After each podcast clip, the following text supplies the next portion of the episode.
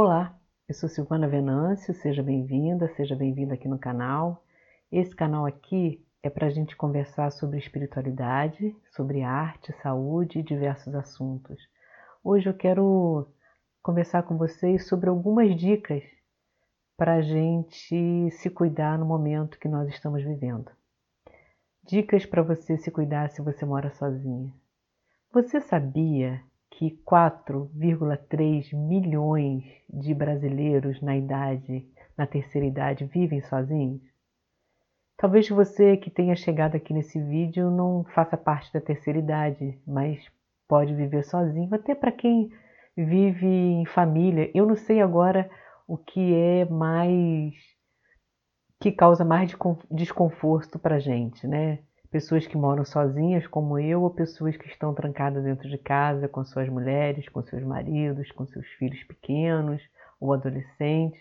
Mas seja como for a sua situação agora, eu quero te dar algumas dicas. E eu quero agradecer a minha amiga Jane que me enviou um texto belíssimo para me inspirar, um texto que está lá no livro vermelho do Carl Jung, que conta a história de uma quarentena o capitão recebe a notícia que tem um jovem marinheiro no seu barco que está muito insatisfeito e diz que quer ir para a terra de qualquer jeito. E o capitão pergunta para ele: Meu filho, por acaso te falta comida, te falta bebida? Ele: Não, senhor, mas eu quero ver os meus parentes. E se você levasse essa doença para os seus parentes, você ficaria bem? Ele: Claro que não mas eu quero, mas eu acho que essa doença é inventada e eu quero exercer a minha liberdade. E o capitão argumenta e fala para ele: Mas o seguinte, e se não for? Pode ser, mas se não for? E se for verdade? Você pode se impor também um limite maior ainda. Ele, como? Você está de brincadeira? Ele diz o seguinte: olha só, aquilo que nos impõe, se nós ficamos lamentando o tempo todo, a gente perde. Agora, se a gente aproveitar o que está acontecendo ao nosso favor, a gente ganha. E aí ele conta como ele começou a fazer exercício, como ele diminuiu a alimentação, deixou de beber, começou a imaginar a luz entrando dentro dele e a luz atingindo todas as pessoas. Ele começou a imaginar cura, ele começou a pensar no que ele faria depois que saísse do isolamento. E aí ele disse que ele ficou muito mais tempo no, no outro isolamento que ele havia sido imposto a ele na véspera de começar a primavera, e o menino fala para ele assim: "Então tiraram a primavera de você?" Ele não. Eu trouxe, ele disse, eu trouxe a primavera para dentro de mim e ela nunca mais saiu.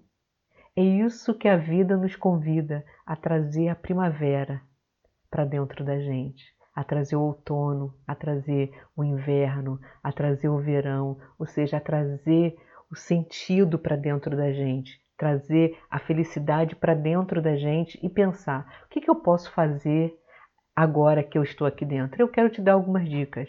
Uma dica que você pode fazer: aprenda algo novo.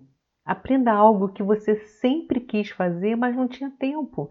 No YouTube existem inúmeros tutoriais que te ensinam a bordar, a pintar, a cozinhar, a lixar um móvel, a fazer uma restauração de móvel, aprender a editar vídeo, aprender a editar áudio, qualquer coisa. Tem até é, canal no YouTube que ensina tudo sobre avião. Você vai aprender para que, que serve aquela dobradura da asa de um avião.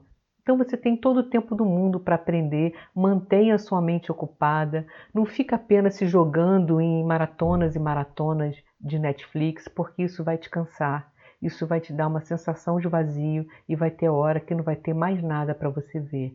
Então crie, aprenda algo novo, algo que você sabe que você vai poder depois continuar quando esse processo de, de isolamento terminar. Uma outra coisa que você pode fazer, que é muito importante, é cuida do seu corpo e da sua espiritualidade. Ora, crie um canto especial para você entrar em contato com Deus, em contato com você. Cuide do seu corpo, faça exercício, porque isso ajuda a nossa imunidade se fortalecer. E a oração é aquilo que traz esperança para gente. Pensa em coisas boas, Imagina que os seus familiares vão ficar bem, imagina que você vai ficar bem e ora sempre. E uma terceira dica que eu quero te dar é mantenha uma rotina.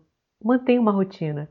Não acorda simplesmente sem nada para fazer e vai descansando, descansando e vendo filme, descansando e vendo filme, descansando, porque isso pode te levar a um processo de estresse, de ansiedade e de depressão. Então crie uma rotina, organiza o seu dia de acordo com a atividade. Hora de aprender, hora de descansar, hora de cuidar da casa, hora de orar. Estabeleça uma rotina que isso vai te ajudar a buscar o sentido na sua vida.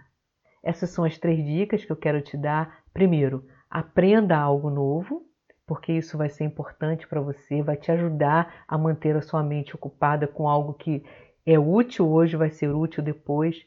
Segundo, cuide do seu corpo e da sua espiritualidade. Ora, faz, faça exercícios, faça exercícios e mantenha o seu corpo ocupado e aproveite esse momento para desenvolver mais da sua espiritualidade. E terceira dica, crie uma rotina na sua vida. Tenha rotinas, porque isso ajuda a dar sentido àquilo que nós fazemos. Te agradeço pela atenção. Peço que se você gostou desse vídeo, você dê um like. E se você acha que existe alguém que você conhece que seria importante ouvir esse conteúdo, compartilha com essa pessoa. Fica com Deus, até o próximo vídeo. O Senhor te abençoe e te guarde. O Senhor faça resplandecer o seu rosto sobre ti e te dê a paz.